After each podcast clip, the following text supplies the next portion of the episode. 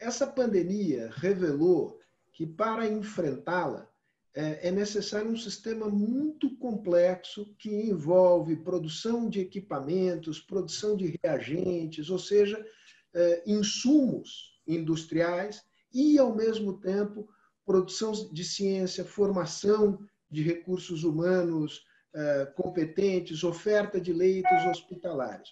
Ou seja, não é brincadeira o desafio que os sistemas de saúde, ou dito de outra maneira, os complexos científicos, industriais e de saúde têm pela frente para enfrentar é, essa emergência sanitária que nós estamos vivendo. É, hoje, aqui, nós não vamos nos. Não é possível abraçar o mundo de uma vez só. Então, digamos, a discussão sobre os aspectos propriamente industriais dessa temática ficarão um pouco à margem. Nós vamos nos concentrar aqui no tema da formação de recursos humanos, produção, disseminação é, de conhecimento científico e, evidentemente, da ligação dessa produção de recursos humanos e de conhecimento científico com a política pública é, de saúde. É, e reunimos aqui três pessoas com todas as credenciais para fazer essa discussão. Antes de apresentá-las, uma última palavra. Esse desafio que nós temos pela frente de criar um, um, um sistema de saúde com toda a sua retaguarda que eu aqui mencionei, é, competente para enfrentar os problemas sanitários do Brasil, não é um problema que surgiu agora com a pandemia. Ele apenas ganhou tons, tonalidades mais dramáticas. E também não é um problema, um desafio que vai desaparecer com a, com a pandemia. Ele permanece. O Brasil passa por uma grande mudança de perfil epidemiológico. Nós cada vez mais nos aproximamos de um perfil epidemiológico dos países desenvolvidos do século XXI, ao mesmo tempo em que conservamos características de um país subdesenvolvido. Algumas doenças ressurgiram, não preciso falar aqui de chikungunya, febre amarela, zika. Ou seja, esse é um problema que chegou aqui para ficar é, se alguma vantagem essa desgraceira toda tem, é de mostrar a urgência de a gente é, enfrentar as nossas debilidades. Temos forças e temos debilidades, precisamos suprir essas debilidades e é, apontá-las e apontar caminhos é o propósito último dessa nossa é, conversa aqui com três pessoas. É, eu começo pela é, professora Margarete Dalcomo, é, que eu, eu, brinquei com ela, que ela já citou, ela, digamos, dispensa apresentações, porque já entrou no rol das celebridades, tal é a requisição que dela fazem é, nas televisões, pela capacidade que ela tem de explicar temas complexos de uma maneira de uma maneira simples. Ela é, é médica pneumologista, é, tem doutorado pela Escola é, Paulista de Medicina da Unifesp é, em São Paulo é pesquisadora da Fiocruz, consultora do Ministério da Saúde, integra o grupo eh, de contingência de combate à Covid-19 eh, no Rio de Janeiro. Temos aqui eh, conosco também o professor Jorge Calil, imunologista, doutor pela Universidade de Paris, professor titular de imunologia e alergia da Escola de Medicina é, da USP, diretor é, do INCOR, é, ligado ao Hospital das Clínicas e que coordena o grupo de pesquisadores dessas duas instituições voltado à produção, ou melhor dizendo, à descoberta de uma vacina para a Covid-19. E, por fim, Luiz Eugênio Melo, também médico imunologista, mestre e doutor e professor da Escola Paulista eh, de Medicina, eh, diretor do Instituto de Pesquisa e Desenvolvimento da, da Rede DOR, e que nos próximos dias assumirá o cargo diretor de diretor científico da FAPESP, a FAPESP, sem fazer uma patriotada paulista aqui, a mais importante agência eh, de fomento à ciência é, no Brasil. Não, não, sei qual é a, a, comparação entre FAPESP e FINEP, não vou entrar nessa disputa, mas certamente ser diretor científico da FAPESP não é pouca coisa. Então, feitas as apresentações, eu queria pedir um minutinho para os nossos comerciais aqui. Vou pedir para a Giovana jogar na tela a logomarca das empresas que patrocinam é, a programação anual de seminários da Fundação Fernando Henrique Cardoso, cujo apoio que tem sido firme, eu agradeço nesse momento. Pode tirar a tela. E eu começo fazendo a primeira pergunta, serão intervenções é, iniciais, em torno de cinco minutos. Depois, como de hábito, a gente começa aqui uma conversa. Vamos recolher as perguntas que podem ser feitas pelo, pelo QA aqui, esse dispositivo que existe no Zoom, também pela página de Facebook uh, da Fundação Fernando Henrique Cardoso. A, a primeira pergunta eu, eu dirijo ao, ao, professor Calil, e ela é muito simples.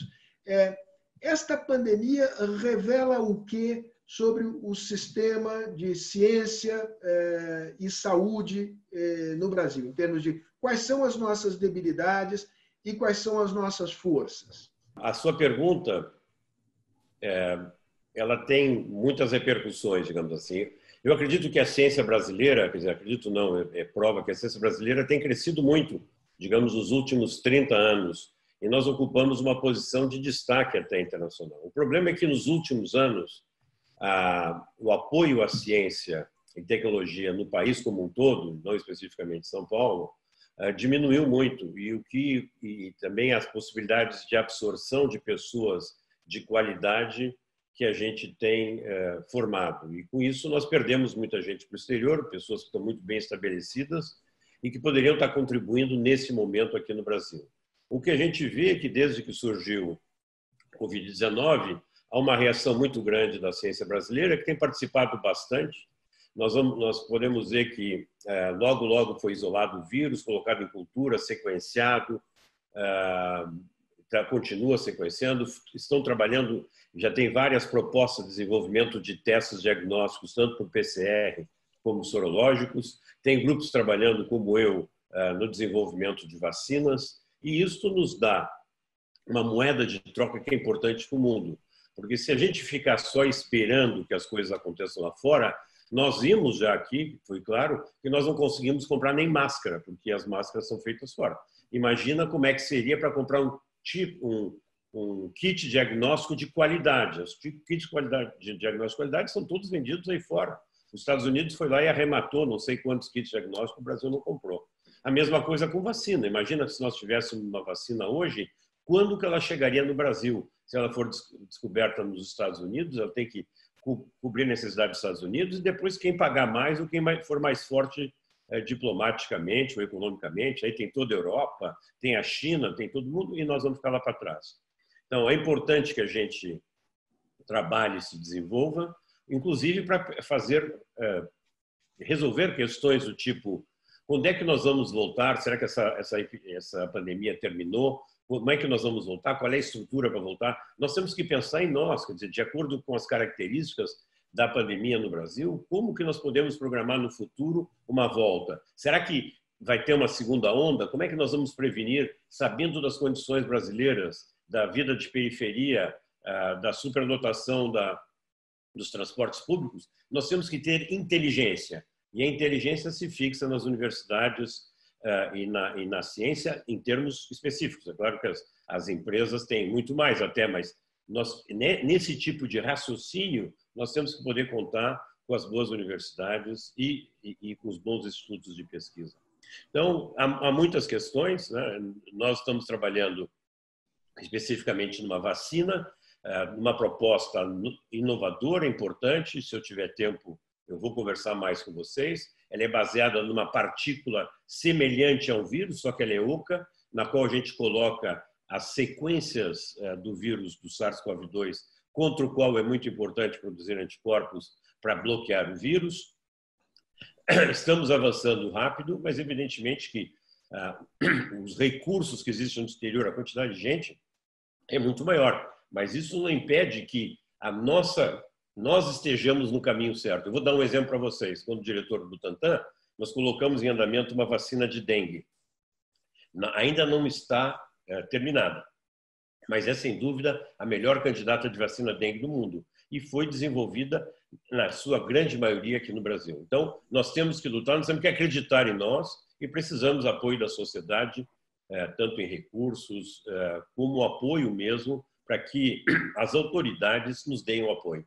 As autoridades só vão dar apoio se houver pressão popular. Acho que, como primeira intervenção, eu queria ficar por aqui para não me estender demais.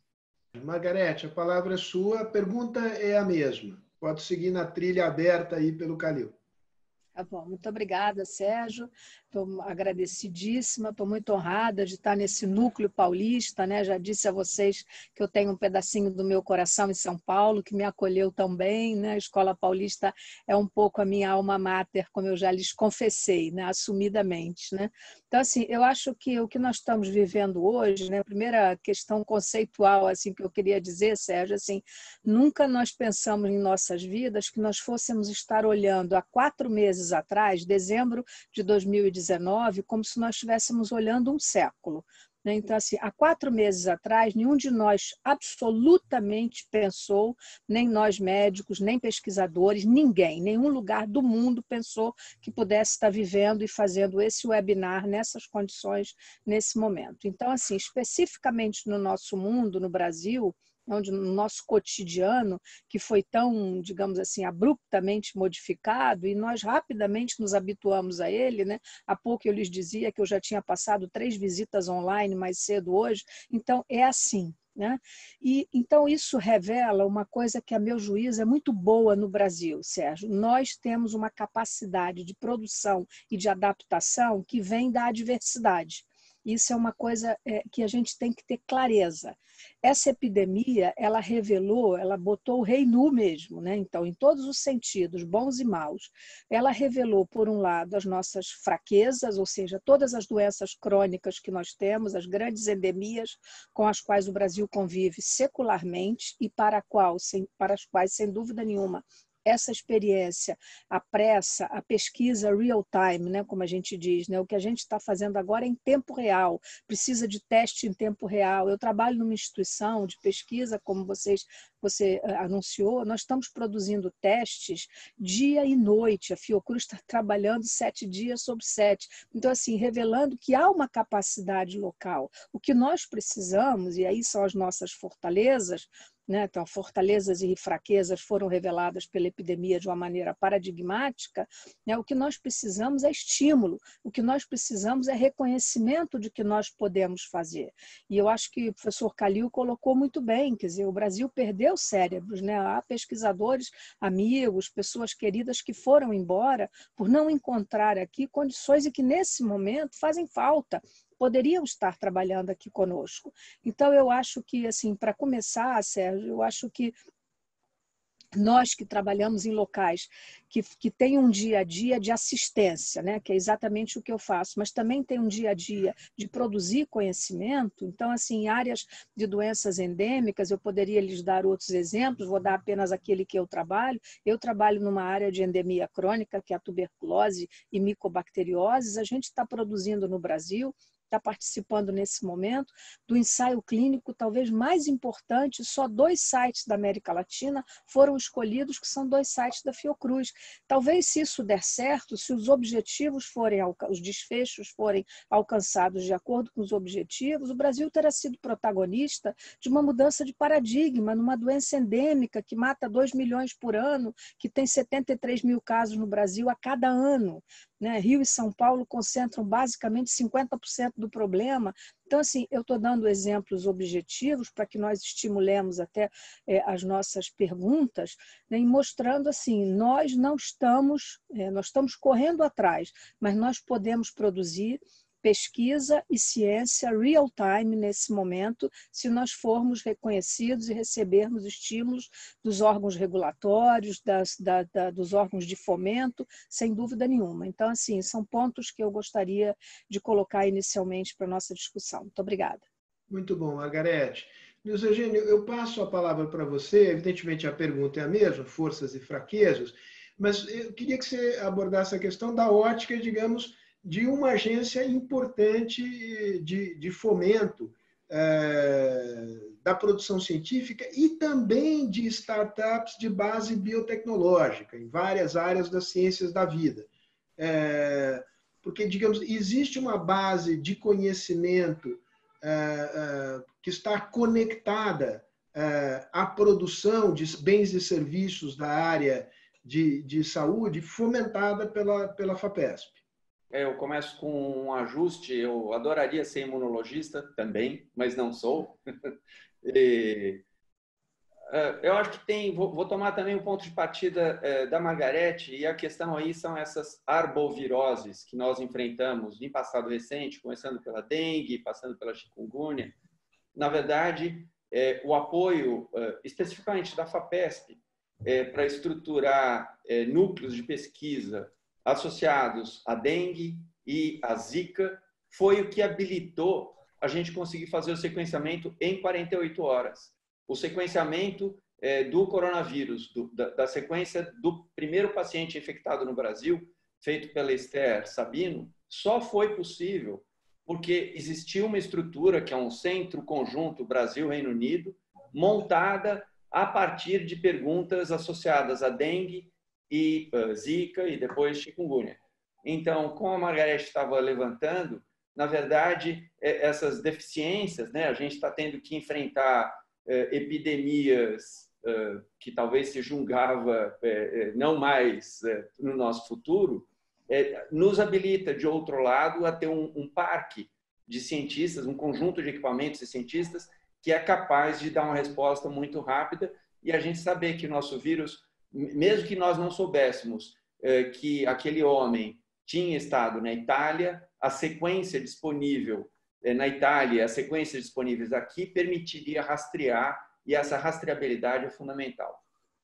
É, uma outra coisa muito interessante e positiva dessa pandemia, né, querendo olhar para os lados que têm um aspecto positivo, é, é, é, é que todo mundo está querendo ajudar, o número de pessoas, a disponibilidade da sociedade como um todo, desde doadores ou desde engenheiros e cientistas que, olhando é, para problemas, por exemplo, ventiladores, falam assim: não, vamos montar um grupo e, e a UFRJ produziu ventilador, a Politécnica produziu ventilador, é, e, diferentes grupos em diferentes locais produzindo ventiladores. O que acontece é que muitas dessas soluções são soluções uh, de boa vontade, mas que revelam fragilidades, porque se fosse tão fácil fazer um ventilador assim da noite para o dia, é, não é. é. tem, tem, tem aspectos técnicos, tem questões da fisiologia pulmonar, tem várias questões de esterilização do material, capacidade de você autoclavar e, e por aí vai. Só que, voltando para os apoios da FAPESP, a FAPESP já tinha dado apoio para uma empresa chamada MagnaMed. Essa MagnaMed é, hoje tem fábrica nos Estados Unidos e produz ventiladores. Produz ventiladores é, com uma especificação e uma capacidade é, incrível. E, e, foi o apoio dado é, por instituições como a FAPESP, nesse caso, no âmbito de um programa chamado Pesquisa Inovativa em Pequenas Empresas, PIP, que habilitou esse investimento. Agora, você não faz isso da noite para o dia. O investimento no laboratório da Esther Sabino tem, 10 anos ou mais. O investimento na MagnaMed, idem, tem também perto de 10 anos. Existe um outro equipamento e um outro pesquisador, ele se chama Marcelo Amato. O Marcelo Amato é professor de pneumologia da USP. É, eu estava na FAPESP na época que o projeto dele, o primeiro, foi aprovado, e ele trabalha com uma avaliação da função pulmonar por eletricidade, por uma coisa que chama impedância, genericamente falando, a resistência elétrica. Então, acontece que um, um dos melhores equipamentos para fazer avaliação diagnóstica é, no caso da COVID é a tomografia. Você faz uma tomografia e você encontra uma imagem chamada vidro fosco, ela é muito característica. Bom, só que raio-x, você não pode ficar tomando raio-x à torta direito porque faz mal também. É, o equipamento da, da é, Timpel, que é a empresa desenvolvida aí com o trabalho do Marcelo Amato, não, não usa radiação. É maravilhoso. E esse equipamento já foi usado e está sendo usado na epidemia da Covid em Israel, na Espanha, na Itália. É incrível. E é um resultado do Brasil, de pesquisa brasileira, pensada e desenvolvida e financiada por organizações como a FAPESP no Brasil. Então, eu acho que a gente tem um espaço uh, incrível para trabalhar. Muito bom. Eu, eu vou fazer a pergunta para o Calil, mas eu queria que vocês também se colocassem à vontade para, digamos, um apartear o outro. Olha, eu queria responder o que disse a Margarete, e vice-versa, ao contrário. Calil, pegando o, o, esse fio, digamos, do apoio, particularmente do apoio financeiro, é, eu queria que você falasse sobre, eh, digamos, é, com base no teu conhecimento, mas sobretudo da tua experiência específica no, no, no HC, na pesquisa que você desenvolve, digamos, quais são os principais obstáculos para avançar, do ponto de vista, digamos, de é, não apenas montante, mas regularidade do fluxo de recursos, previsibilidade, é, disponibilidade de recursos humanos, bolsas, etc. Problemas regulatórios, é, que podem ir desde, digamos, de é, dificuldade para adquirir é, equipamentos, importar equipamentos, ou fazer parcerias com o setor privado. Dito num português é, mais simples, onde é que a coisa pega? Eu sempre brincava, sempre brinco com o meu pessoal, dizendo que dinheiro não é problema, dinheiro é solução. E sempre eu devo dizer que eu, eu não, pude, não posso reclamar. Eu tenho um laboratório maravilhoso lá no ICOR, muito bem equipado, e eu sempre tive recursos para a pesquisa. O que temos que ter é muita paciência. Né? Paciência porque nós somos um país buro, burocrata, quer dizer, tendo em vista desvios que são ocorridos pelos malandros, quem trabalha sério tem que fazer uma série de documentos burocráticos. Eu estou é, preenchendo os documentos para a FINEP, que me solicita o estatuto da USP e a regra que foi feita para a nomeação do reitor. Isso, eles devem ter pedido isso umas 100 vezes, né? Bom, e, e, e incomoda porque a gente está extremamente ocupado tentando resolver problemas científicos e nós temos um sistema que é realmente burocrático, que demora. Né? Ah, uma das reclamações dos cientistas de muitos e muitos anos é que a gente eh, não consegue comprar reagentes rapidamente.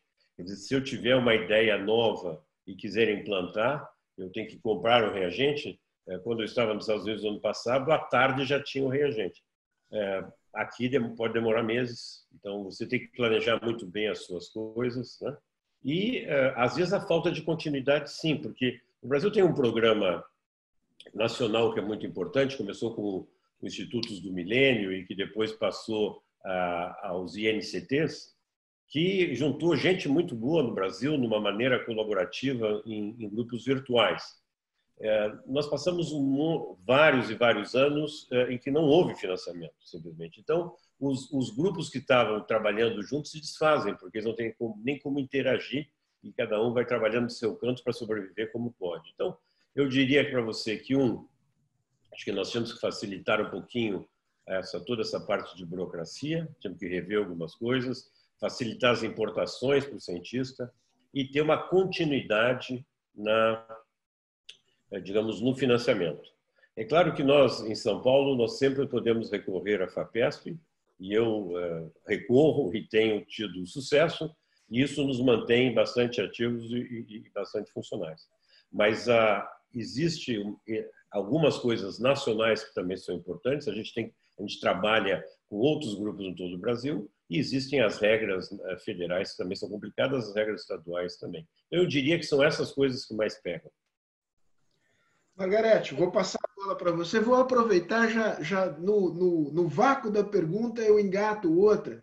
É, acabei de receber aqui a pergunta de uma pessoa que eu suponho vocês conheçam, que é a Ana Paula Junqueira Kipnis é, e, e, que, eh, digamos, ouvindo o, o, o Calil, disse: opa, pera lá, isso é São Paulo. Né? É, o, o, panorama do Brasil é muito mais complicado do que esse para o conjunto é, dos cientistas, seja para aquisição de insumos, seja para é, oferta de bolsas de, de, para pesquisadores. Quer dizer, como é que, visto, digamos, de fora de São Paulo, como é que é este panorama no Brasil, Margarete? Ah, certamente é mais sofrido e a Ana Paula sabe disso, né? Ana Paula, nós somos do mesmo grupo de pesquisa que se chama Rede TB de Pesquisa em Tuberculose e Micobacteriose Brasileira, que tem tido uma produção acadêmica assim muito consistente nos últimos anos. E a Ana Paula é um ótimo exemplo disso, porque eu a conheço, né? Mas eu voltando à pergunta inicial, Sérgio, acho que tem coisas que a gente que coloca nu, como eu disse de início hoje, Duas delas me chamam muito a atenção e eu acho que são um objeto de muita reflexão para todos nós. A primeira é a questão da burocracia mesmo, a qual o professor Calil se referiu. Né? Nós somos considerados, uma vez eu ouvi de um colega da Johns Hopkins assim, Brasil is an ordeal in regulatory terms, né? porque é verdade, né? você submeter na época um projeto à CONEP era um inferno, levava oito meses, a gente perdia a chance de entrar em clinical trials que nós poderíamos ter participado, porque era realmente um ordeal. Né? E agora melhorou. A CONEP tem dado um exemplo agora. Como? Um tormento. Ah, melhorou. Tá, a Conep está trabalhando sete dias sobre sete, os estudos têm sido aprovados. Né? O exemplo mais recente, eu pude ajudar, me deu muita alegria, uma pequena alegria nesse momento tão triste, de ajudar a aprovar o estudo do plasma, da infusão de plasma, aprovou para São Paulo rapidamente. Eu falei com a Conep, enfim, foi, foi uma coisa muito muito boa. Então, assim, a, vencer a burocracia dos órgãos regulatórios, sem dúvida nenhuma, terá sido uma, uma conquista. Mas a outra coisa que eu acho que é muito constrangedora para nós, Sérgio, são assim, o Brasil botar avião para ir buscar máscara na verdade, de má qualidade na China, como estão chegando aqui, é inacreditável, gente. Com o parque industrial têxtil que o Brasil tem, que podia fabricar uma coisa tão simples quanto, quanto insumo de proteção individual para nós usarmos. Face shield, imagina uma coisa que é simples, que se hoje tem uma opção de gente fazendo, inclusive em casa, para usar em algumas instituições. Como nós podemos fretar aviões para ir buscar insumos dessa simplicidade na China? Uma coisa são os respiradores aos quais o Luiz Eugênio já se referiu. E a outra questão que é muito, é, digamos, muito ruim para nós, Sérgio, que isso, essa epidemia desnuda, é a questão da indústria de farma. Né? O Brasil não produz IFAs, não produz matérias-primas para as doenças endêmicas, mas né, o remédio para tuberculose, as IFAs são todas importadas. Quer dizer, se a Índia parar, nós estamos perdidos. Como é que nós vamos fazer medicamento, entendeu? Para doenças que são endêmicas na nossa realidade. Então, assim, nunca houve uma visão, digamos assim, sanitária, se eu puder usar esse termo genérico, né, da nossa da nossa própria indústria de farma, seja ela nacional ou multinacional, em relação ao padrão sanitário do Brasil. Então, assim, na verdade, eu tô eu tô criando mais pergunta do que respondendo, mas é porque as nossas inquietudes nesse momento são muito grandes, né? IFAs são os princípios ativos né, dos, exato, exato, dos medicamentos. Desculpa, Sem eles você não produz ativos. o remédio. Exato, né? então não adianta. E as IFAs são todas, né? O Luiz Eugênio sabe disso, o professor Calil sabe disso, nós dependemos, nós somos dependentes. A indústria de farma, tão potente, tão poderosa no Brasil, né? de, de química fina, né? de, de, de fármaco fina, né? mas, mas nós não produzimos. As nossas IFAs para as doenças endêmicas, a maioria, é grande maioria, é tudo comprado da Índia ou da China, basicamente da Índia. Luiz Eugênio, eu queria te. É, a palavra é tua. É, vou te sugerir um caminho, aí você tome o caminho que você quiser. Mas essa questão do financiamento, queria que você desse um pouco os números, os números da FAPESP, se você puder comparar com outros países, do ponto de vista de apoio à pesquisa. E aí olhar o que é recurso público e o quanto que a gente tem de recurso privado, seja fundo perdido, seja recurso privado de investimento em, em P&D nesta área de, eh, de saúde. Enfim, os grandes números do setor. O Brasil vinha uh, melhorando no aporte de recursos para uh, ciência e tecnologia, ou, dizendo de outra forma, é um recorte que parece, é, é, dá a impressão de ser parecido, mas não é, de pesquisa e desenvolvimento. De qualquer forma, esses números estavam caminhando para perto de 2%, chegaram, num dado momento, até 2,3% e depois disso vem eh, decaindo. Isso tem a ver com a própria eh, economia e com a disponibilidade de investimento eh, que existe tanto do governo como do setor não governamental. E esses números, eles são muito aquém do que, sei lá, as nações com as quais a gente gosta de se comparar, Estados Unidos, diversos países da Europa, Japão, China, onde esses números são eh, substancialmente maiores, podendo chegar a 5%, 7%. Com frequência. Em relação ao PIB, né? 5% em relação ao PIB. Obrigado, isso mesmo. É, uma das coisas importantes nessa história é uh, o investimento que é feito, por exemplo, pelas empresas.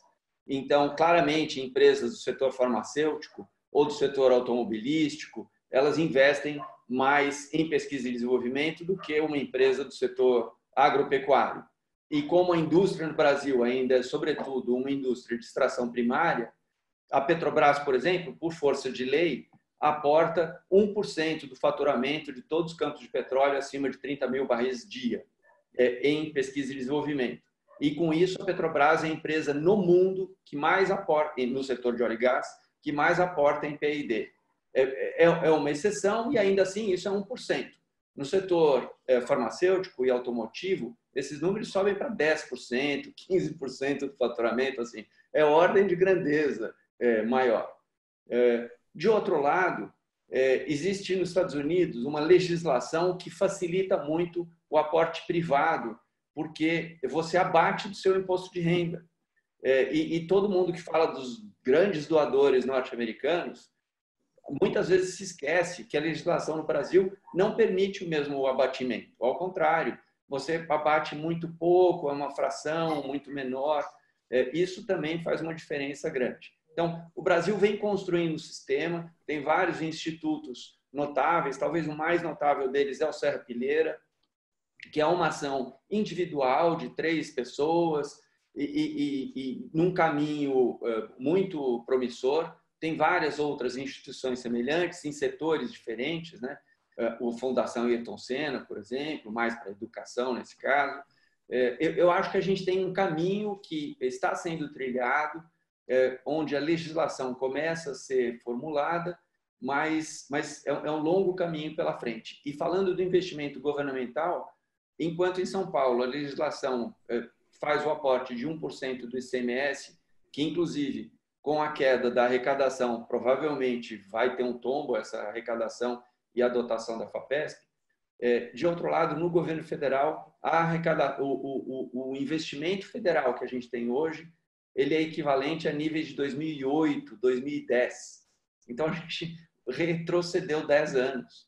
É, é, é, é muito ruim isso, e, por isso que é, é, tão difícil fazer ciência no Brasil. Agora, é a ciência que está nos salvando, é a ciência que vai nos salvar. É, é a existência de gente qualificada e que consegue pensar: será que a droga A e a droga B, individualmente, em combinação, numa fase mais precoce da doença, a droga C numa fase mais tardia da doença. Tudo isso é ciência. E essa ciência é produzida por gente que, que é mantida pensando nesses termos, em ciência. Nessa epidemia, o que tem de achismo é impressionante. E o que tem de fake news, né? É uma coisa. Eu evitei falar nome da droga A, qual seria a droga A. Fez muito bem. Para não fomentar mais discórdia, mais dissenso, onde Por já favor. tem.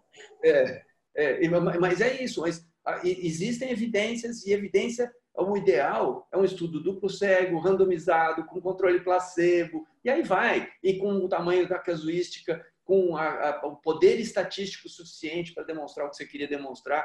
Agora, isso você não constrói da noite para o dia, e, e, e talvez, e, e, de novo, querendo ver lados positivos da crise atual, um lado que pode ser positivo é que os governantes, não só a sociedade, a sociedade já parece ver que a ciência é muito importante.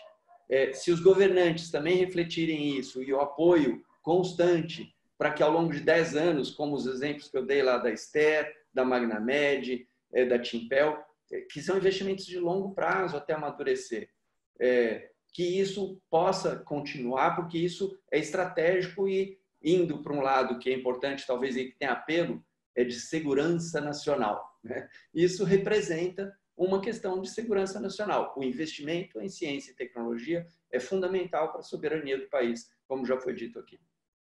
Muito bem. Calil, eu queria agora é, entrar aqui no, na rota da vacina.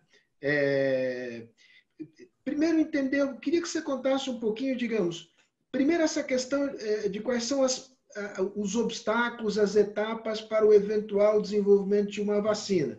Porque um, uma das questões de gestão aqui, digamos, da opinião pública, de interação com a opinião pública, é gerir expectativas. Dizer, olha, vacina é um processo demorado. Depois, é, tem, tem, tem cooperação nessa área ou tem só competição? Você, na sua intervenção inicial, frisou sobretudo a competição. Até a Daniela Chiaretti, jornalista, ótima jornalista do Valor Econômico, faz aqui uma pergunta. Vai custar demais para o Brasil? Pode se tornar proibitivo o, o custo de uma vacina para o Brasil? É, é, acho que ela fez isso, digamos, impactada pela ideia de que pode ser um jogo totalmente competitivo e comercial. Quais são as possibilidades de ter cooperação entre grupos de pesquisa dentro do Brasil e fora do Brasil? E se não existe a possibilidade de uma intervenção, eu sei que a, a, o caminho não parece ir por aí, mas, digamos, de alguma regulação global que dê caráter de bem público a essa vacina. Como no tempo da AIDS, a OMC é, abriu a possibilidade de quebra de patentes é, no desenvolvimento das vacinas, o que permitiu acesso aos retrovirais. A questão da vacina, não existe uma fórmula para fazer a vacina. A vacina ela tem que ser concebida intelectualmente como é que ela vai funcionar. E existem milhares de obstáculos uh, intelectuais, científicos para resolver. O primeiro deles é esse: nós queremos fazer uma vacina que produza só anticorpo ou tem que ter células também que, que sejam importantes? Estou dizendo isso porque tem muita gente que se recupera da doença e aí você vai olhar no soro deles, eles não têm anticorpo que neutralize o vírus. Então eles tiveram uma resposta celular importante. A outra coisa que é importante é o seguinte. Espera um pouquinho, Calil, espera um pouquinho. Eu vou pedir para você explicar isso direito, porque isso mexe com nervo, os nervos das pessoas, não é uma informação qualquer. Você está dizendo que o, o, existe um risco de segunda, de segunda infecção, que o cara tem a doença, mas não se torna imune? Ou é outra coisa que você está dizendo? Não, eu estou falando em outra coisa, mas isto, se o indivíduo está realmente protegido, é uma questão que vem frequentemente, porque tem uma informação jornalística da Coreia que cento e poucas pessoas teriam sido reinfectadas. Nós precisamos ver o dado científico para poder ver até que ponto que isso é, é verdadeiro, o que pode acontecer. Em princípio, nós não podemos, nós não seremos reinfectados. Em princípio, todas as milhares de mutações que tem o vírus não interferem na vacina, porque não interfere no local que o vírus se gruda na célula, porque tem que ser conservado, e se variar ali, ele não vai se grudar mais na célula. Então, ah, essas questões que eu sei que mexem muito com a ansiedade das pessoas, ah, elas estão mais ou menos claras, elas não são completamente definitivas. Mas, então, repetindo, é, é, as mutações que tem aí não vão alterar na vacina. Segundo lugar, é, em princípio, nós não, nós temos uma imunidade que nos protege de uma reinfecção. Agora, a imunidade, a gente sempre pensa em anticorpo, é normal. Estou colocando aqui um outro grau de complicação ou de sofisticação nós temos uma resposta que é de anticorpo, mas nós temos uma resposta também que é celular. Então, as células, elas aprendem a reconhecer o vírus infectando a célula, vai lá e mata. Então, pelo fato de alguns indivíduos, se eles ficaram livres do vírus, é que eles conseguiram matar o vírus. Eles podem ter matado o vírus por causa de anticorpo, que a gente sempre pensa que é isso, mas pode ser também por células. Então, aparentemente, tem indivíduos que têm poucos anticorpos que neutralizam, então se acredita que sejam células. Eu estou estudando isso nesse momento. Se isso é verdade, a nossa vacina tem que ter componentes para desenvolver uma resposta de anticorpo e outra de célula. Eu só estou mostrando só para vocês entenderem a complexidade. E para que isso ocorra, nós precisamos também que algumas outras células, chamadas auxiliadoras, ou helper em inglês, elas sejam estimuladas. Então, tudo isso você tem que pensar. Então, você tem que dar para o organismo, para as pessoas, uma vacina em que você vai ativar diferentes áreas da resposta imune. Agora, então diz assim, bom, muito bem, então por que, que não dá tudo? Eh, não dá tudo porque, vou ter que complicar um pouquinho mais, existem indícios científicos muito fortes que anticorpos que não sejam neutralizantes, ou seja, anticorpos que não acabam com o vírus, eles podem se grudar na célula e facilitar a célula para invadir células do sistema fagostário, que é nosso, macrofágico, aonde elas se multiplicam muito rápido, que é o que acontece com dengue e zika. Então, se você der na sua vacina o antígeno errado, você pode até facilitar a infecção. Não estou fazendo nada aqui, eu não quero que as pessoas se apavorem, porque nós cientistas nós passamos o dia, quando a gente não está falando no webinar, pensando nisso. E, temos pensado muito nisso e temos trocado muitas ideias a respeito disso. Então, quando eu digo que existe uma competição, existe uma competição bastante salutar. Todo mundo quer ser a pessoa que descobre um problema que vai resolver o problema da humanidade. Isso aí é um estímulo muito grande para o cientista. O cientista às vezes fica lá no seu cantinho, ninguém olha para ele, mas ele tem essa, essa, esse motor dentro dele que diz: eu vou resolver o problema. Então, existe uma competição? Existe. Veja, tem grandes empresas que estão, grandes institutos, mas existe também muita colaboração. Né? É, aqui no Brasil, por exemplo, a rede vírus do, do Ministério de Ciência Tecnologia, Inovação e Comunicação, é, que a doutora Margarete já fez alusão, foi excelente. Quer dizer, o Ministério criou esse grupo, que é um grupo de especialistas, a gente se reúne muito por webinar, surgiram ideias e colaborações absolutamente incríveis. Vírus de lá para cá, inativado, com todas as precauções, informações para o outro lado, testes para o outro lado. A coisa funciona muito bem. O Ministério está absoluto, foi muito ativo. Gostei demais da atuação do Ministério uh, essa vez nessa pandemia.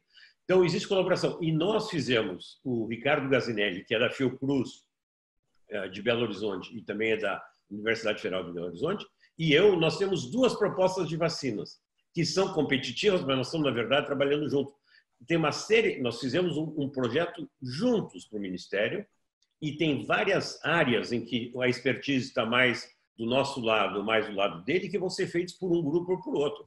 Mas nós temos duas propostas que são diferentes e que nós vamos ver qual é que vai dar certo, mas a gente colabora ao mesmo tempo. A mesma coisa acontece com um grupo muito importante de Nova York, com um grupo muito importante de San Diego, na verdade La Jolla, com um grupo muito importante da França. Então, nós temos colaborações dentro do Brasil, colaborações fora do Brasil, eh, de quem se e, a gente troca informações, reagentes, o que for, para essa luta. Então nós estamos nessa luta.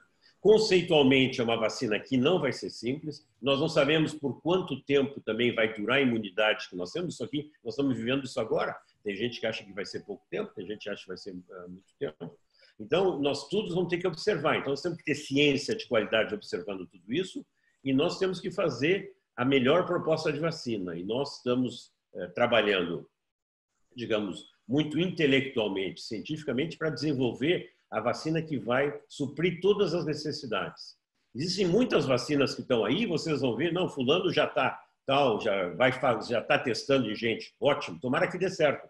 Mas eu quero lembrar para vocês o seguinte: se você está em São Paulo e quer ir para o Rio de Janeiro e pegar a estrada para Curitiba, você pode ter saído antes, mas você está saindo para o caminho errado. Então nós temos que ver, nós não sabemos o caminho certo. Tudo isso é uma novidade. Então nós temos que estudar muito, trocar muita informação e ver se a gente consegue acertar na mosca. E é o que estão fazendo todos e tomara que a gente consiga a colaboração que a gente precisa. Eu queria aqui antecipadamente pedir desculpas a inúmeras pessoas que têm mandado perguntas aqui, é, o que é demonstração do interesse que a conversa de vocês desperta. Então, Francisco Magalhães, Santiago Davi, Fátima Cristina Santos, Ivo Bétega, Wagner Antônio Camilo, Dr. Nelson Carvalhais Neto, Renata Pasquale Rosa, o meu amigo o Ian Eichenbaum, é, eu não vou dar conta de fazer todas as perguntas. Eu sou um só, vocês são muitas, as perguntas são ótimas, o tempo é limitado, eu vou me desdobrar aqui. Queria lançar é, para você, Margarete, um, duas perguntas. Enfim, você, to, você, agarra a bola que você quiser. Uma é, digamos, o, o Jorge falou sobre o, o, percurso do, do, da vacina. E o percurso dos tratamentos, remédios e tratamentos clínicos? A outra pergunta que eu deixo aqui no ar, é, que foi feita pelo uh, Santiago Davi, acho que é uma pergunta abrangente e importante, quer dizer, por que, que eh, digamos, a sociedade brasileira eh, não valoriza a ciência da maneira que deveria valorizar? E se nós não temos aqui, digamos, uma oportunidade que nós não podemos desperdiçar de valorizar a ciência, não apenas no nível governamental, mas desde a escola da mais tenra infância. Quer dizer, tem uma fragilidade do ensino de ciência, do pensamento científico no Brasil, que tem acarretado uh, danos enormes. Falando um português claro, a quantidade de loucuras que a gente ouve por aí e a, a, a ingenuidade, a credulidade das pessoas para comprar ideias inteiramente estapafúrdias, revela uma fragilidade do ponto de vista educacional. As pessoas não têm, eu vou generalizar as pessoas, mas é espantoso o, o, o déficit de pensamento científico em pessoas muitas vezes que têm diploma universitário e que compram a primeira asneira dita na internet. Não há dúvida, Sérgio. Eu começo pelo fim, porque depois eu tenho uma pergunta para o professor Calil também. Professor, já estou aí pensando, né? Nós, eu, se, se eu estou certa, eu li que tem uma pesquisa israelo-americana, israelense-americana, que está em fase 1. Depois eu queria que o senhor dissesse, porque assim, a gente tem respondido isso inúmeras vezes, né? E agora esse termo imunidade de rebanho já caiu no gosto popular, né? Então todo mundo fala nisso agora, né? Todo mundo, até as, as autoridades a usam da maneira mais equívoca do mundo, né? E a gente explica que imunidade de rebanho, o ideal, o mundo ideal é ter uma vacina que funcione para isso, né? Mas depois o professor Calil pode pode comentar. Mas acho que, respondendo a sua pergunta, Sérgio, de novo, quer dizer, eu acho que essa epidemia mostrou de uma maneira muito cruel, inclusive, né, essa questão da falha estrutural da nossa educação. Quer dizer, nós não vamos sair desse atoleiro né? E eu acho que nós estamos tendo uma oportunidade traumática que vai mudar as nossas vidas, eu não tenho a menor dúvida. Ninguém sai igual disso, nem o mundo desenvolvido, nem nós nós vamos sofrer muito. As decisões equívocas que estão sendo tomadas, por exemplo, de romper o isolamento ou distanciamento social, nós vamos pagar um preço humanitário enorme por isso. Não é só a economia que está sofrendo e que vai sofrer. Nós somos um país com uma economia forte que seguramente a iniciativa privada tem que buscar os seus caminhos de recuperação, o mundo econômico, né, se eu posso dizer assim, mas o preço humanitário que nós vamos pagar, essas cenas horrorosas que nós estamos vendo, que vão nos marcar para o resto das nossas vidas, isso tudo poderia ter sido evitado se nós tivéssemos um preparo, primeiro, de que as pessoas não fossem emprenhadas, né, que o termo é esse, de maneira tão impune, tão sem defesa por tanta bobagem que está sendo dita em tão pouco tempo, voltando ao século passado, que é dezembro de 2019. E em relação aos tratamentos, Sérgio, é a mesma coisa. Quer dizer, nunca a ciência correu tanto atrás de encontrar um tratamento para uma doença que, objetivamente, Luiz Eugênio já fez menção a isso, com razão, e eu também.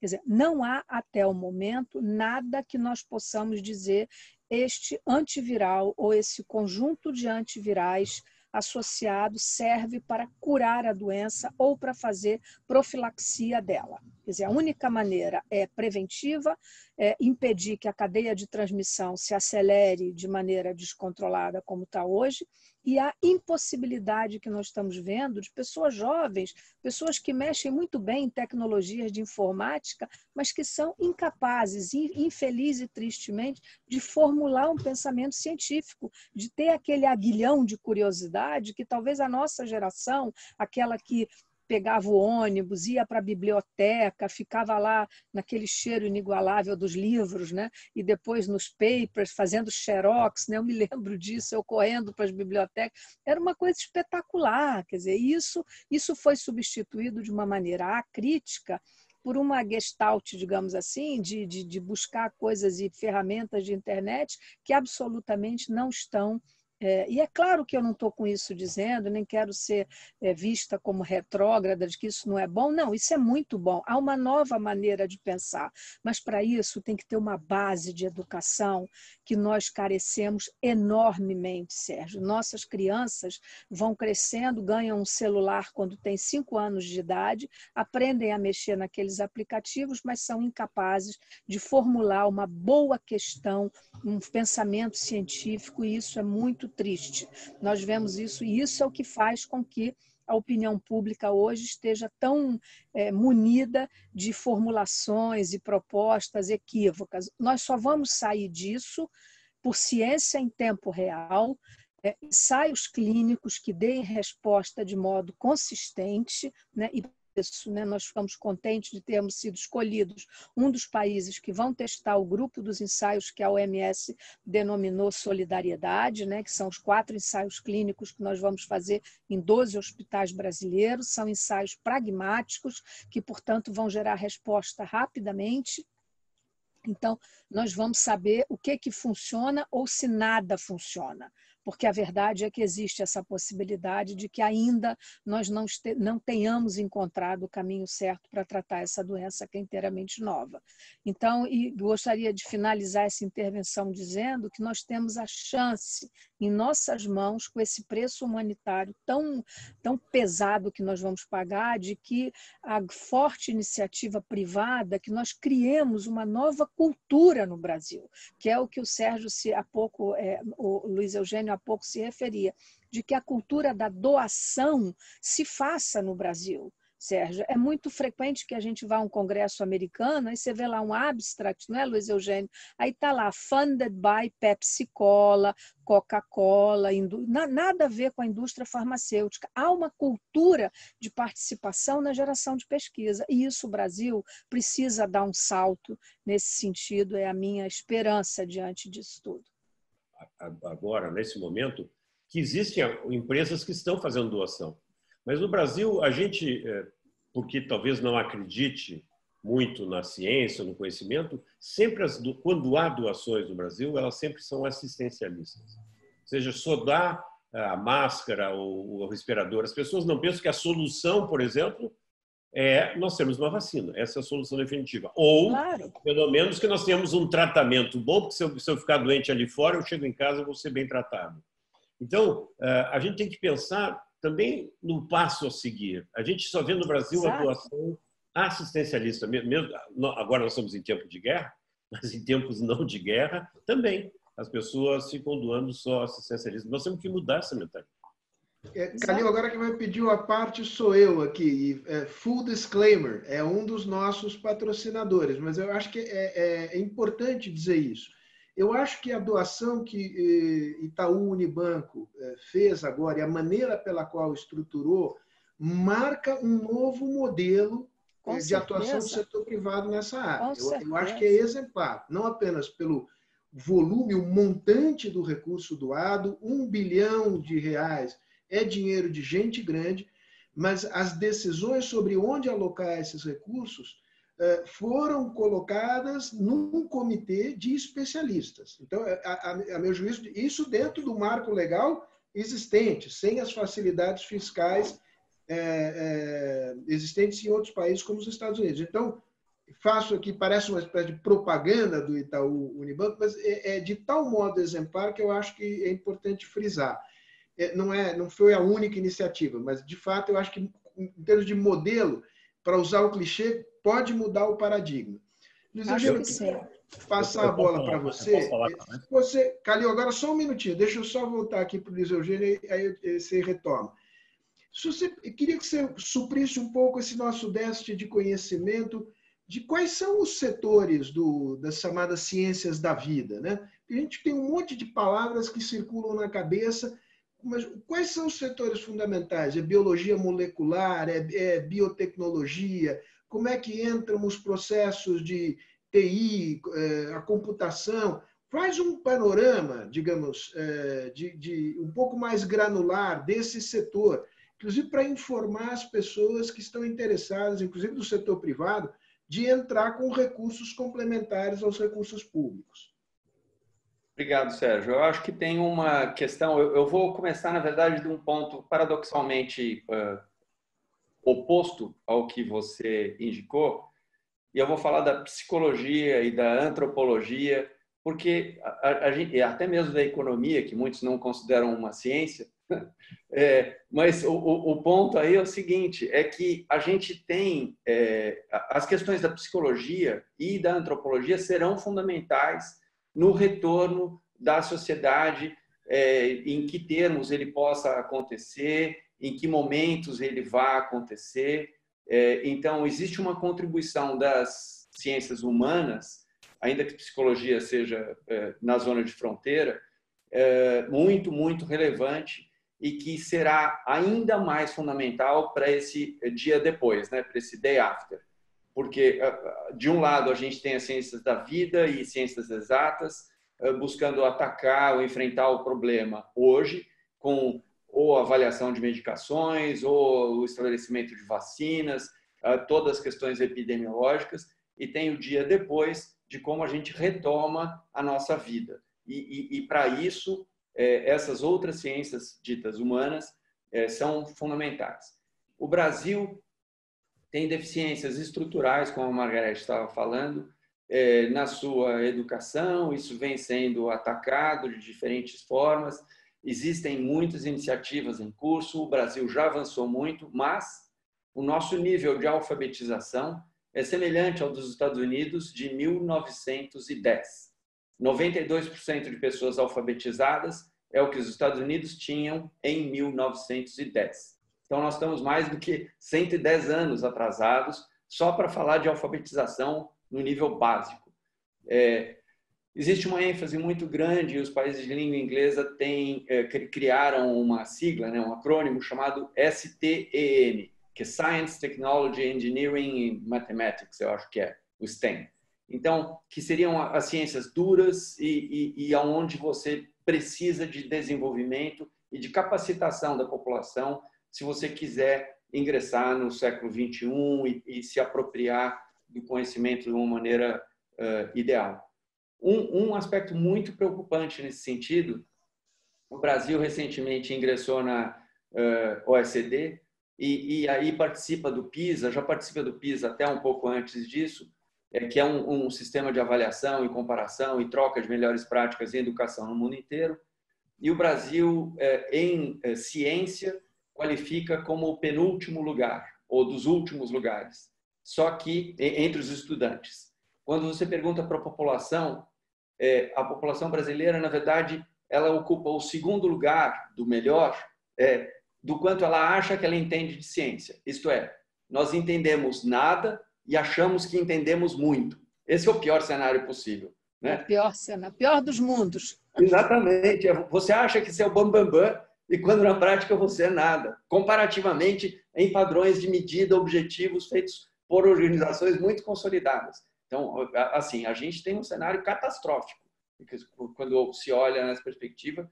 E, e eu acho que uh, a, a, ação sinérgica entre fundações privadas e fundações uh, governamentais ou uh, de órgãos do governo é fundamental para a gente avançar e, e, e, dar um passo seguinte.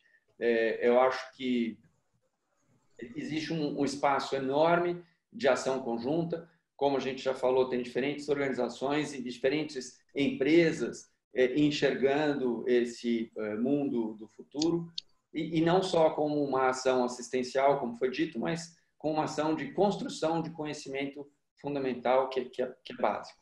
Eu fiz uma pergunta para o Calil para ele responder sobre a vacina que está em fase 1. Então, faça, faça a pergunta, porque eu acho que ela vai ao encontro da ansiedade aqui, que é a ansiedade de todos nós. É quanto tempo? É um ano e meio? É um ano? Vai ter vacina? É possível que nunca se desenvolva uma vacina? Quais são as nossas chances de virar essa página, doutor Calil? Bom, eu acredito que nós vamos ter uma vacina pela seguinte razão, como eu sempre falo em, em aula.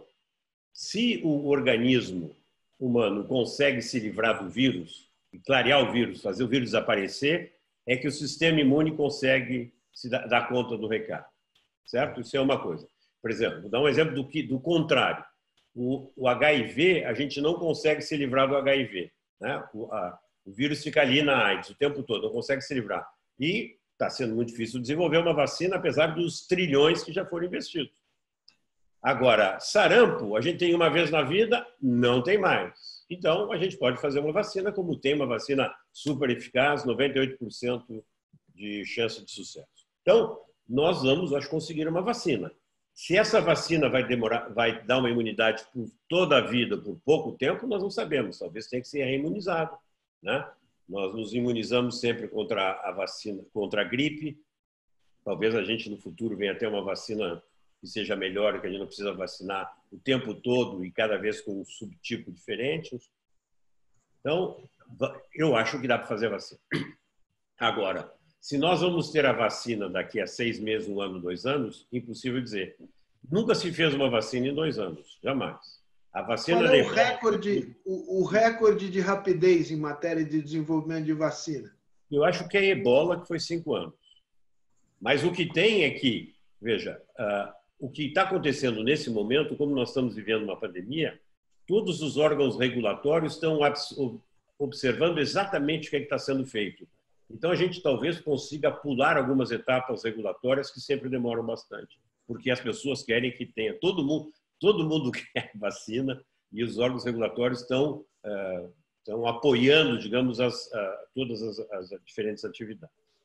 O, o mundo estava muito preocupado com isso. Vocês já devem ter visto, talvez, o Bill Gates falando há cinco anos atrás que isso, um, estava nos rondando. E, uh, em fevereiro de 2017, né, por ironia destino, foi quando estavam me demitindo do Butantan aqui no Brasil, eu participava de uma reunião em que eu falei logo depois do presidente da França, e foi a criação do CEP. CEP é uma coalizão de países europeus, com Fundação Wellcome e Fundação Bill Gates, que é para preparar para pandemias. Ou seja, para a gente ter dados de, ser, de agir rapidamente. E essas pessoas que foram, que tiveram investimento grande do CEP, são as que estão se lançando muito provavelmente antes nessa luta, nessa luta de ter uma vacina. Ou seja, você teria uma plataforma geral em que você, quando tem um determinado agente novo, novo vírus, você coloca a proteína que você acha que é a principal contra a qual tem que fazer imunidade dentro dessa plataforma e logo sai a vacina.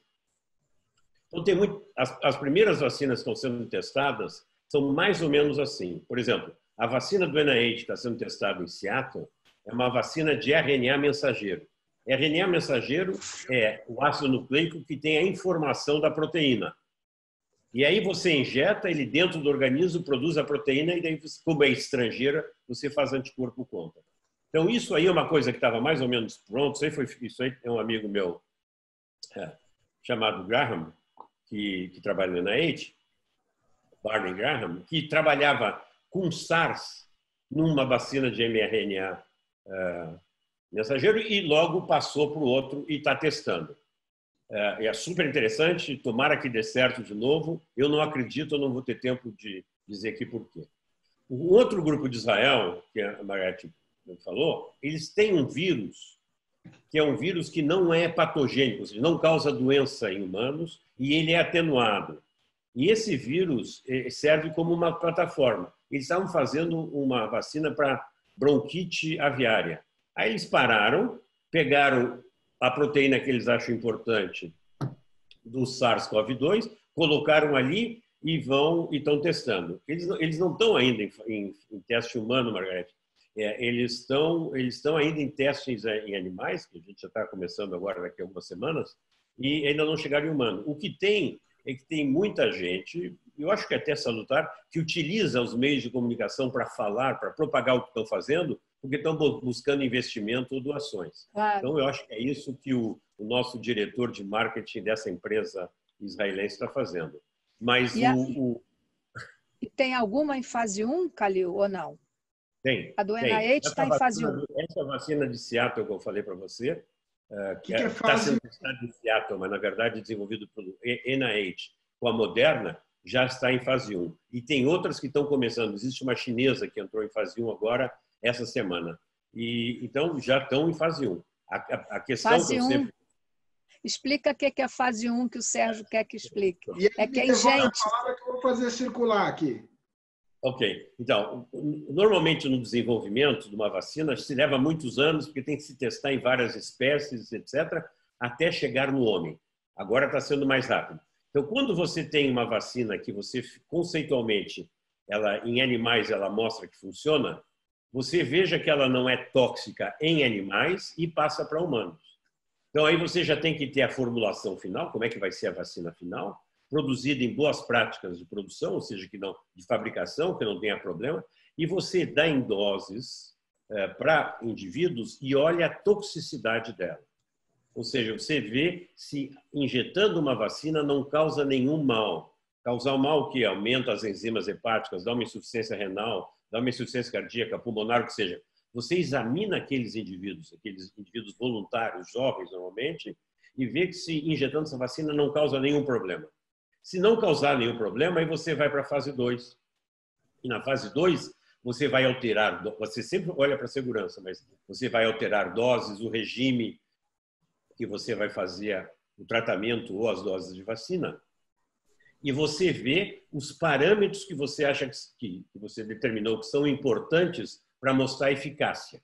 No caso das vacinas, normalmente anticorpo neutralizante contra o vírus. Mas como eu falei para você há pouco, talvez não seja esse paradigma não seja válido para coronavírus, nós estamos estudando, porque talvez tenha que induzir também resposta celular.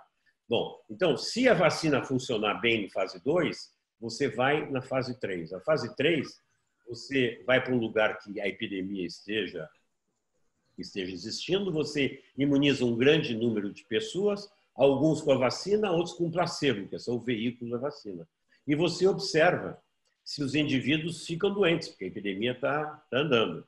E se os indivíduos que ficam doentes, se a sua vacina funciona, são só do grupo placebo e os vacinados não têm. Aí tem vários cálculos estatísticos e você mostra que a vacina funciona.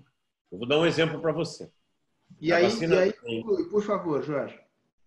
Tá. Na vacina Dá um da dengue, conclui. fizemos a fase 2, acabou, se mostrou muito útil. Estamos fazendo a fase 3, foram imunizadas 17 mil pessoas no Brasil e até agora não se conseguiu provar ainda que funciona porque caiu o número de casos de dengue. Esse ano está aumentando. Desculpe se eu fui muito longo. Perfeito. Nós estamos chegando aqui no, no, no momento final da nossa conversa, infelizmente. É, tem muito pano para manga ainda, mas enfim, o tempo é limitado. Eu, eu queria soltar duas perguntas aqui que refletem preocupações que eu recolhi das várias pessoas que entraram aqui em contato conosco. É, uma delas, é, e aí cada um agarra a bola que quiser. Preocupação em relação à capacidade, digamos, de informar corretamente as pessoas sobre o, o, os riscos da doença e os comportamentos adequados, é, Margarete. É, várias pessoas observam, e eu próprio mencionei, o fato de que muita gente, seja por necessidade, vamos, vamos combinar que muita gente tem um problema premente de, de ganhar a vida, seja por, um, por alguma cegueira, é, não entende a importância do distanciamento uh, social. Como vencer essa resistência?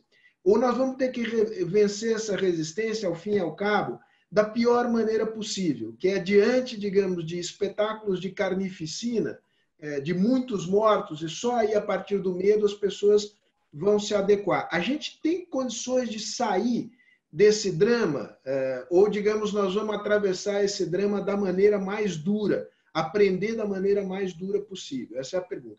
A segunda pergunta é a seguinte: tendo em vista que precisa haver algum tipo de cooperação global, o Jorge é, aqui mencionou um caso, digamos, uma ação antecipada porque outras pandemias é possível e até provável que surjam.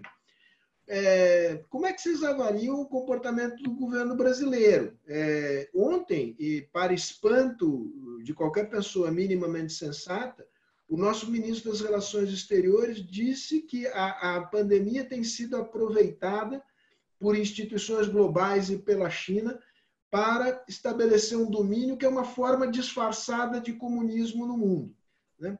É, estamos mal parados quando uma autoridade pública, é, chanceler da República, é, chanceler, ministro das Relações Exteriores, manifesta esse tipo de opinião e não é desautorizado pelo presidente da República ou por qualquer outra autoridade do governo federal, a esperança? Em primeiro lugar, fiquei perplexa, Sérgio. Eu acho que em qualquer lugar minimamente sério, né? Eu acho que um funcionário público seria, no mínimo, admoestado por dizer uma tolice. O que eu vejo é isso, Sérgio, isso faz parte do cenário. Só que essa tolice, ela não pode ficar impune, ela é muito grave porque a opinião pública está muito suscetível, ela já está ouvindo tanta bobagem, ela já está ouvindo tanta inconsistência, e que eu acho que, assim, é, eu, eu conversava com uma grande rede de mídia recentemente, dizendo, olha, eu acho que eu, eu que tenho tentado ser tão explícita quando eu falo, dizendo o perigo, que não há outra arma, que os estudos até agora são frágeis, que nós não temos resposta pela ciência, que só a ciência poderá dar resposta, tudo isso parece que não está funcionando. As pessoas ainda não estão contando os seus mortos, aquelas cenas de cova rasa que aconteceram em Nova York, absolutamente parece que não problematizaram essa, a, a mente das, das, das pessoas aqui, né? Ou, ou, ou, a consciência cívica, digamos assim, né? Então, o que a gente tem, tem, tem que usar aqui de uma maneira muito pedagógica, digamos, e até grosseira, num certo sentido, dos exemplos, Sérgio, é assim, da mesma maneira que os americanos contaram, né, o número de mortes pela Covid é 15 vezes o que matou o 11 de, de setembro, é igual o que matou a guerra do, do Vietnã.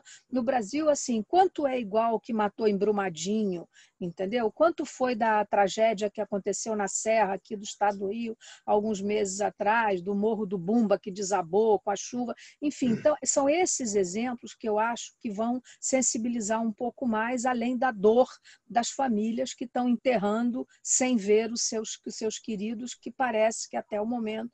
Então, assim, eu acho que essa saga, digamos assim, na qual nós estamos metidos de orientar a opinião pública, todos nós, cada um no seu no seu ah, jeito e no seu campo de atuação, seguramente terão que ser muito mais firmes. Agora, o desserviço prestado pela ausência de um comando único, que é o primeiro ponto que todos tem um editorial do New England que saiu hoje de manhã, Sérgio, às seis horas da manhã eu baixei um editorial que está no New England, que é a revista talvez mais importante do nosso meio e que diz os seis passos e que leva dez semanas para para quebrar a curva, não é achatar a curva, nós queremos quebrar a curva, fazer a curva fazer isso aqui. Né?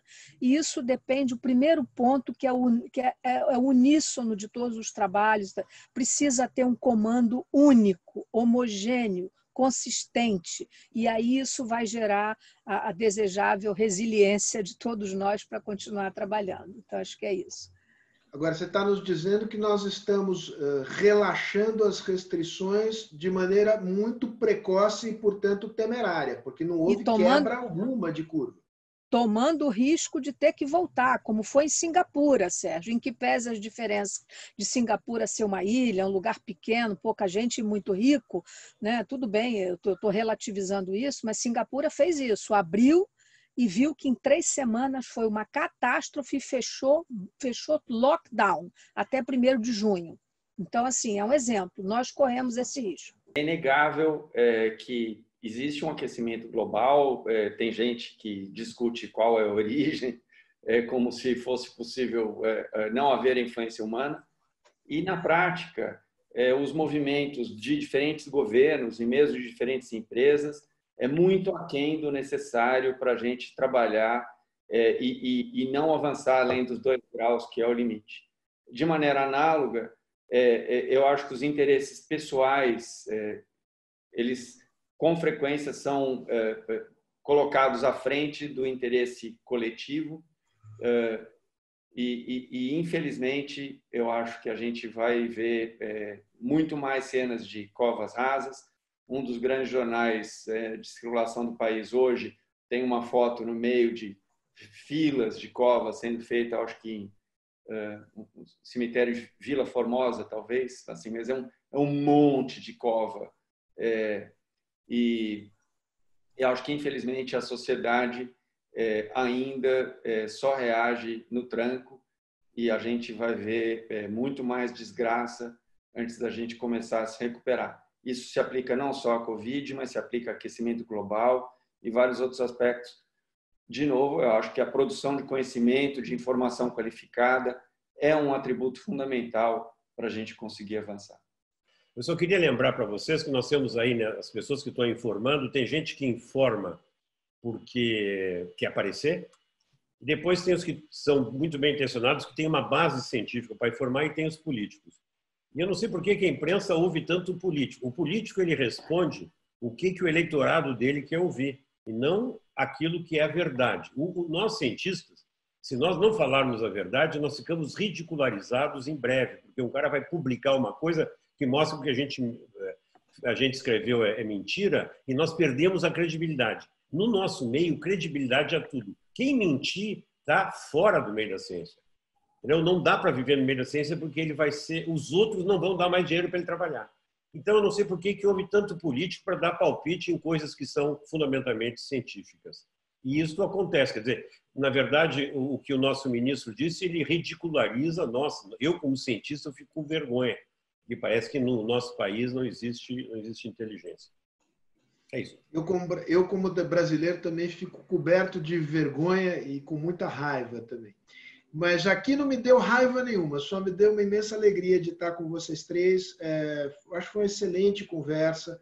É, a gente, digamos, entrou em temas complicados, eu gostaria muito de voltar a eles. Queria terminar com. Primeiro, pedir desculpas que eu não consegui dar conta da quantidade de perguntas, eu fui inundado por perguntas aqui. Uma nota de otimismo, para a gente não terminar isso aqui num, num baixo astral grande. E eu acho que é a velha história, nós não podemos, de maneira alguma, desperdiçar a oportunidade dessa crise para fazer algumas viradas importantes eh, no Brasil. Como disse a Margarete, o, o rei está nu. O rei está nu, é, a nossa desigualdade é talvez a maior fragilidade nacional. É, os militares se preocupam, com razão, com as fragilidades estratégicas do, do Brasil, muitas vezes esquecem de incluir essa fragilidade como uma das maiores fragilidades. A outra fragilidade é o papel pequeno, lateral, que a ciência tem no ensino, na indústria e no planejamento de longo prazo do Brasil. É, isso se reflete em poucos recursos, insuficientes do ponto de vista é, público e também uma baixa propensão do setor privado a investir. Os caminhos foram apontados. Há, há, em muita, há peculiaridades brasileiras, mas muitas vezes, e os chineses mostram isso, copiar faz bem. Olhemos o que está sendo, fazer, sendo feito no exterior e façamos aqui também nas nossas, dentro das nossas possibilidades. Ou seja, nós não podemos mais é, é, permanecer letárgicos nessa questão diante do brutal custo que a sociedade brasileira vai sofrer nesse processo. Tomara que pelo menos isso nos sirva para acordar como sociedade, para pressionar é, quem toma decisão no Brasil. É, é isso. É, a gente tem que ter uma espécie de um certo pessimismo, realismo da razão, mas otimismo na ação para poder levar o dia a dia para frente, sobretudo vocês que desempenham funções tão importantes. Mais uma vez, muito obrigado, obrigado a todos que nos acompanharam até aqui e até a próxima.